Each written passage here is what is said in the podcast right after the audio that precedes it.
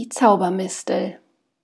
Dort, wo der Berg Triglav seine drei Spitzen in den Himmel streckt, lebte einmal ein Hirte mit seiner Frau in einer ärmlichen, strohgedeckten Hütte.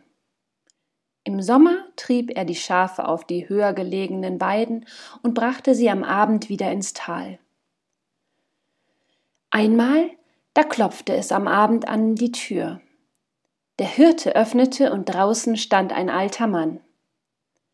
Bitte, habt ihr ein Stück Brot für mich und einen Platz für die Nacht? Der Hirte ließ den Alten ein und bot ihm einen Platz am Herdfeuer an. Die Frau des Hirten brachte dem Mann eine Schüssel mit warmem Hirsebrei. Der Gast aß gierig alles auf, und dann sprach er Ich danke euch für eure Gastfreundschaft. Zum Dank will ich euch etwas zeigen. Er schaute zum Berghang hoch, wo der Mond sein weißes Licht auf die Reste einer Burg warf. Vor vielen hundert Jahren lebte ich dort auf der Burg meiner Väter. Ich war ein gefürchteter Raubritter. Ohne zu zaudern überfiel ich die Kaufleute, die ihre Waren über den Berg brachten, und häufte große Schätze an. Doch dann wurde meine Burg angegriffen und ich starb im Kampf. Alles war zerstört und ich musste fortan als Geist am Triglav herumirren. Doch heute sind die 300 Jahre herum und ich habe genug Buße getan. Weil ihr mich heute Abend aufgenommen habt, will ich euch einen Rat geben. Geht in den Wald und sucht die Eiche, an deren Stamm ein Christusbild hängt. Oben im Wipfel der Eiche wächst eine Zaubermistel. Nehmt sie und geht in der Nacht zur zwölften Stunde in die Burg. Mit Hilfe der Zaubermistel werdet ihr den Schatz heben. Nach diesen Worten wurde der seltsame Gast immer heller und heller, bis der Geist verschwand.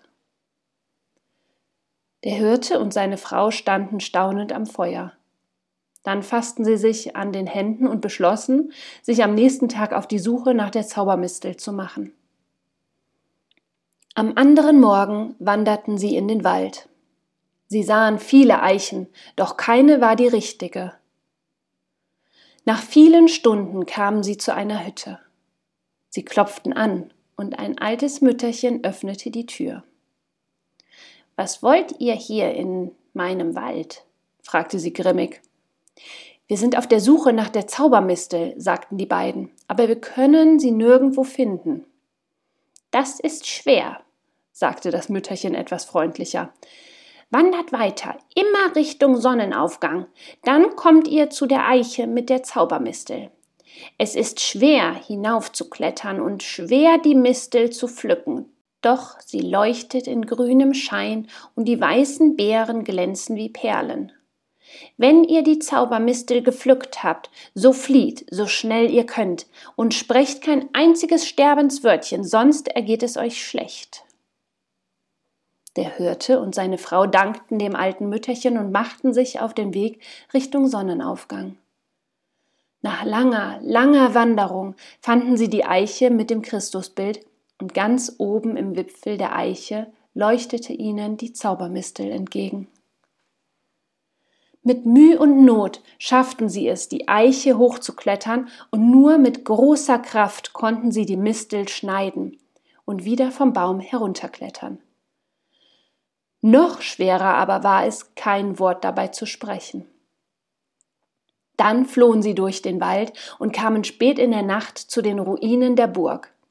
Wie von unsichtbarer Hand führte die Zaubermistel sie zu einer Tür, die in den Keller führte und von dort zu einem Gewölbe.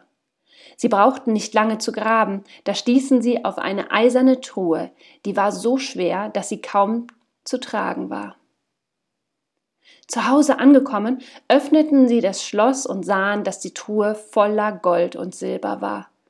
Voller Freude tanzten die beiden in der Hütte herum. Sie teilten ihren Schatz mit denen, die genauso arm waren wie sie zuvor, und ließen eine Kapelle errichten, damit der Burggeist seine Ruhe fand. Noch heute erzählt man sich die Geschichte von der Zaubermistel, die den beiden das große Glück gebracht hat. Ein Märchen aus Slowenien.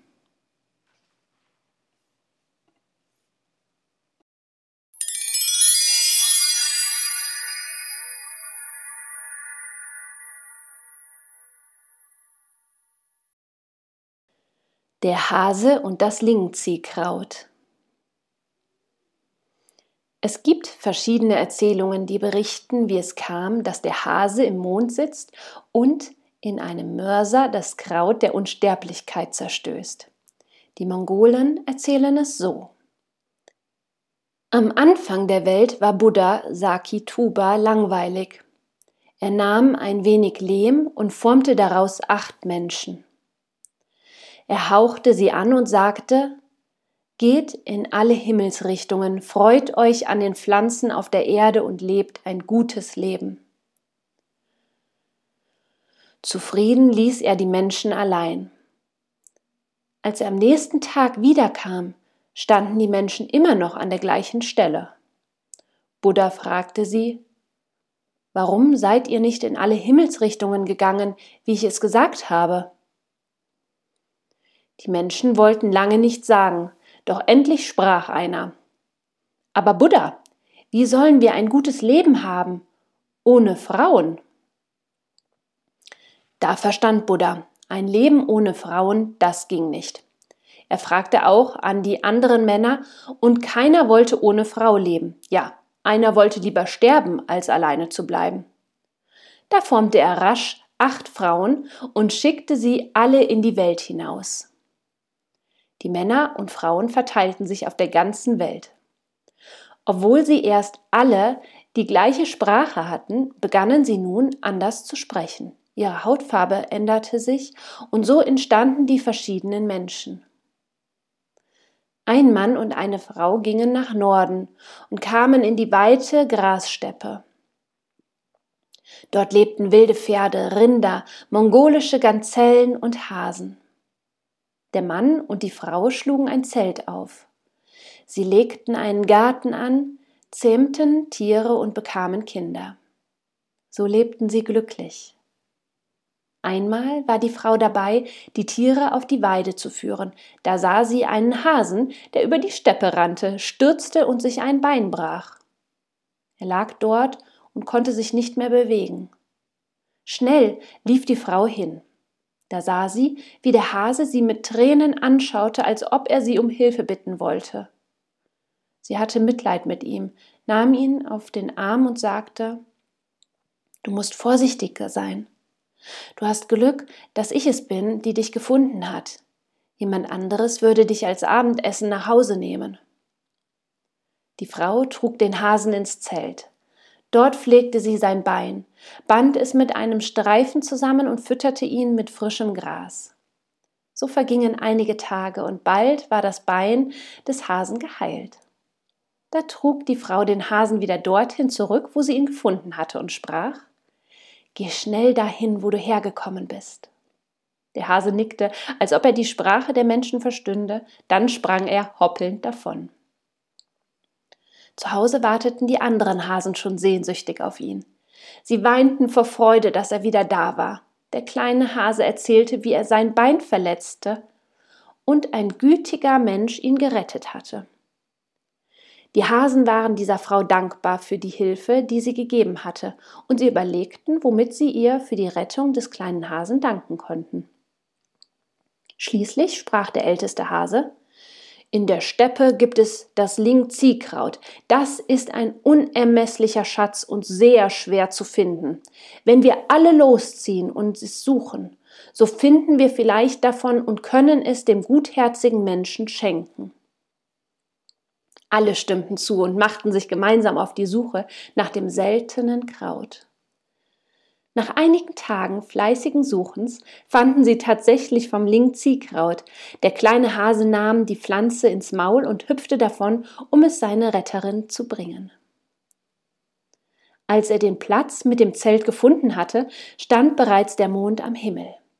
Die Frau war dabei, ihre Rinder und Schafe in den Pferch zu treiben.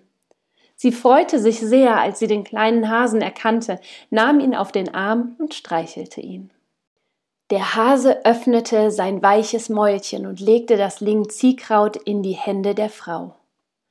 Sofort verbreitete sich ein unvergleichlicher Duft, und als die Frau merkte, dass er von der Pflanze kam, riss sie neugierig ein Stück ab und begann zu kauen. Da fühlte sie sich auf einmal ganz leicht und hatte Lust, noch mehr von dem Kraut zu essen. Sie steckte das ganze Kraut in den Mund und aß es auf. Da begann sie auf einmal ganz leicht emporzuschweben. Die Kinder sahen es, begannen zu weinen. Komm wieder zurück, riefen sie. Die Frau wollte zurück, doch sie stieg immer weiter in die Höhe.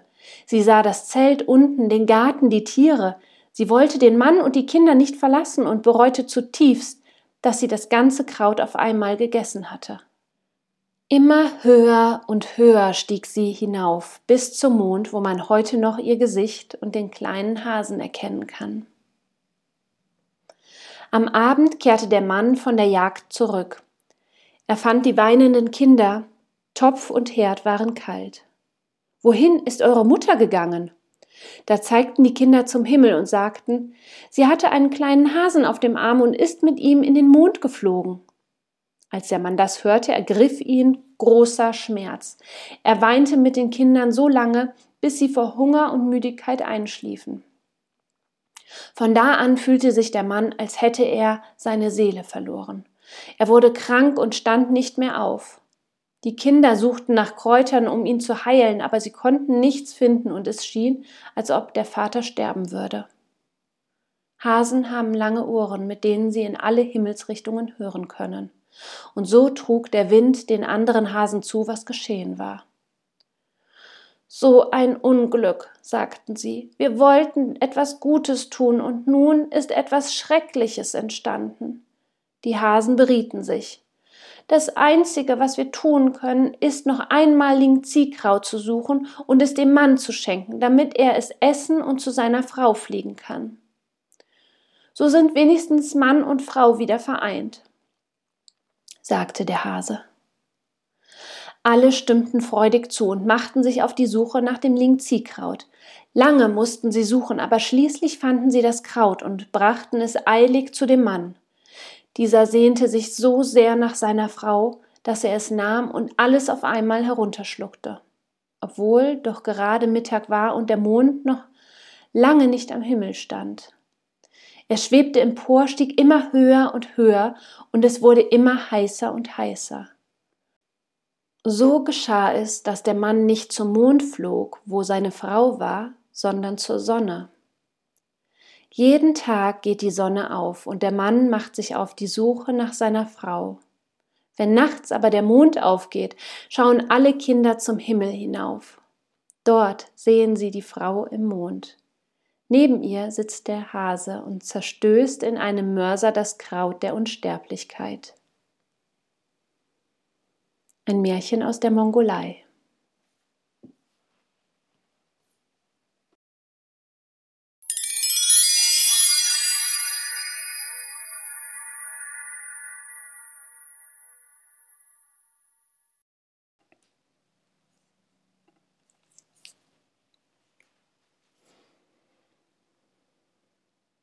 Der Majorantopf. Es war einmal ein Vater, der hatte drei Töchter.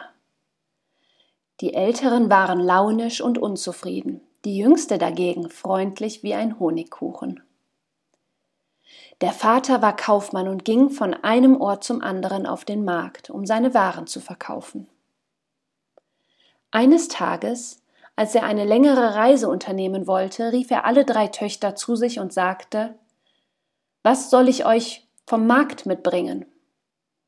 Die Älteste antwortete, ich möchte ein schönes Seidenkleid. Die Mittlere sagte, ich will einen Hut mit Federn. Und was möchtest du? fragte der Vater die Jüngste.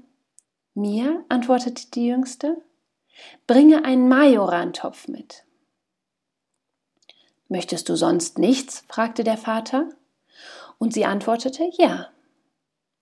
Also küsste er seine Töchter und legte ihnen ans Herz, brav zu sein und nicht miteinander zu zanken. Dann ging er fort.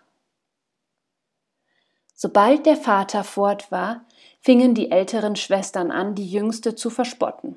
Sie trieben es so weit, dass sich das Mädchen in sein Zimmer einschloss. Unterdessen hatte der Vater seine Geschäfte erledigt. Er kaufte das Kleid und den Hut für die älteren Töchter. Dann begab er sich auf den Weg nach Hause.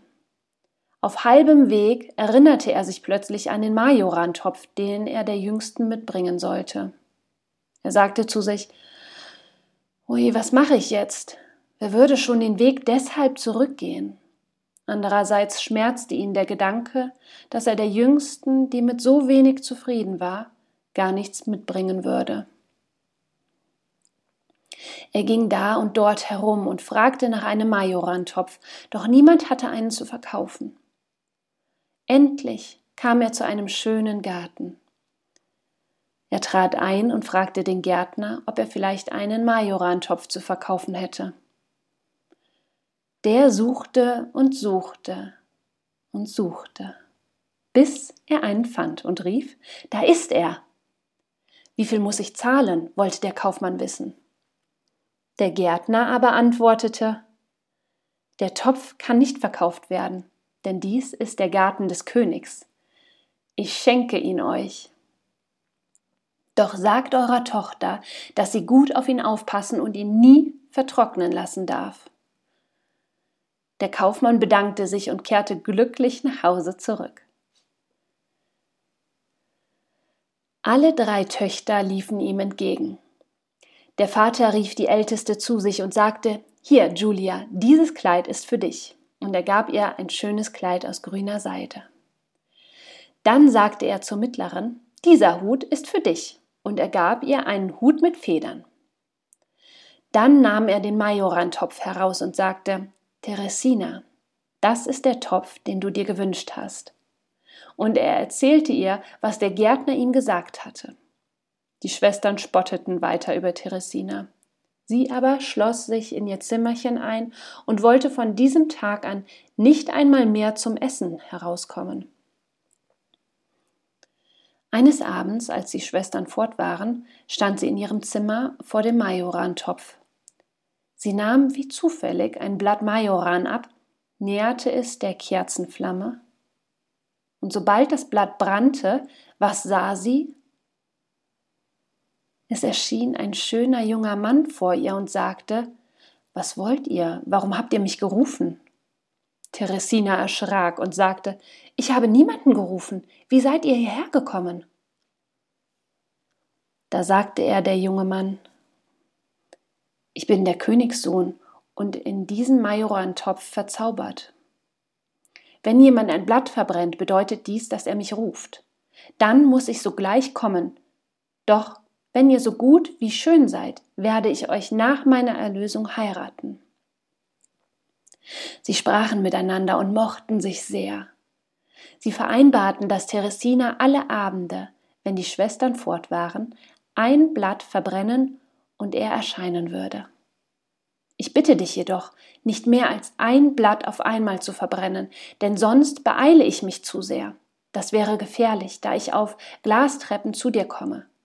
Ich könnte hinfallen, mich schneiden und sterben. Schau her, sagte er und zeigte ihr unter dem Bett einen geheimen Durchgang, durch den er gekommen war. Er führt direkt zum Schloss. So verabschiedete sie sich und er verschwand in dem Durchgang. Aus Angst, die bösen Schwestern würden ihrem Topf Schaden zufügen, wollte Teresina seit jenem Abend nicht mehr aus dem Haus gehen, weder tagsüber noch nachts. Als die Schwestern dies merkten, wollten sie sie ärgern. Sie sagten zum Vater, Geh mit Teresina spazieren, das wird ihr gut tun. Sie drängten den Vater so lange, bis es ihm gelang, mit Teresina spazieren zu gehen. Sobald sie fort waren, gingen die beiden Schwestern in das Zimmer der Jüngsten und verbrannten den Majorantopf. Dann schlossen sie die Türe ab und taten, als ob sie von nichts wüssten. Als Teresina zurückkam und den Topf mit dem verbrannten Majoran sah, schluchzte sie erschrocken auf. Sie schaute in den Durchgang unter dem Bett und sah, dass die ganze Glastreppe zersplittert war. Sie begann bitterlich zu weinen und sagte Ihr gemeinen Schwestern, ihr habt alles zerstört. Dann ging sie zum Vater und sagte Ich werde mich nun als Mann verkleiden und fortreiten. So viel der Vater auch bat, Sie ließ sich nicht davon abbringen, nahm nur das Notwendigste mit und verabschiedete sich. Sie ritt lange Zeit. Wenn sie andere Menschen traf, fragte sie, was gibt es Neues vom Königssohn? Und alle antworteten, er liegt im Sterben, doch mehr wissen wir nicht. Einmal wollte sie sich am Flussufer ausruhen, als sie in der Nähe zwei Frauen hörte, die miteinander schwatzten. Die eine sagte, Hast du schon von dem Königssohn gehört? Er liegt im Sterben, kein Arzt kann ihm helfen, niemand kann ihn heilen. Die zweite sprach, man könnte ihn heilen mit dem Drachenfett in meiner Dose. Man muss das Fett auf eine warme Wolldecke streichen und den Königssohn damit umwickeln. Dann kommen alle Glassplitter aus seinem Körper heraus und er wäre im Nu gesund und könnte seine Liebste heiraten. Aber diese hat ihn ja so schnell gerufen, ich werde sie bestrafen und das Drachenfett in den Fluss werfen. Während sie dies sagte, warf sie die Dose in den Fluss. Danach gingen die alten Frauen davon. Teresina hatte alles gehört und gesehen. Sie nahm zwei lange Äste und holte die Dose, die auf dem Wasser schwamm, heraus. Dann sprang sie auf das Pferd und ritt in die Stadt des Königs. Dieser hatte Folgendes verkünden lassen. Jeder Arzt, der seinen Sohn nicht innerhalb von drei Tagen heilen kann, verliert seinen Kopf. Teresina ging immer noch in Männerkleidern zum Schloss und ließ sich vor den König bringen. Du bist ein schöner junger Mann. Es würde mir leid tun, dir den Kopf abhauen zu lassen. Nach diesen Worten brachte er sie in das Zimmer seines Sohnes. Teresina ließ sich drei Wolldecken bringen und ein großes Feuer entzünden. Dann schloss sie die Tür. Niemand durfte hereinkommen, der nicht gerufen wurde. Sie wärmte die Decken an, bestrich sie mit Drachenfett und hüllte den Königssohn darin ein. Es dauerte nicht lange, da waren alle Splitter aus seinem Körper heraus, und die Wunden schlossen sich wie von allein. Teresina gab sich zu erkennen und erzählte ihm die ganze Geschichte. Dann wurde der König in das Zimmer gerufen. Wie freute er sich, dass sein Sohn gesund war und ließ die beiden sogleich heiraten. Und sie lebten glücklich und zufrieden. Ein Märchen aus Sizilien.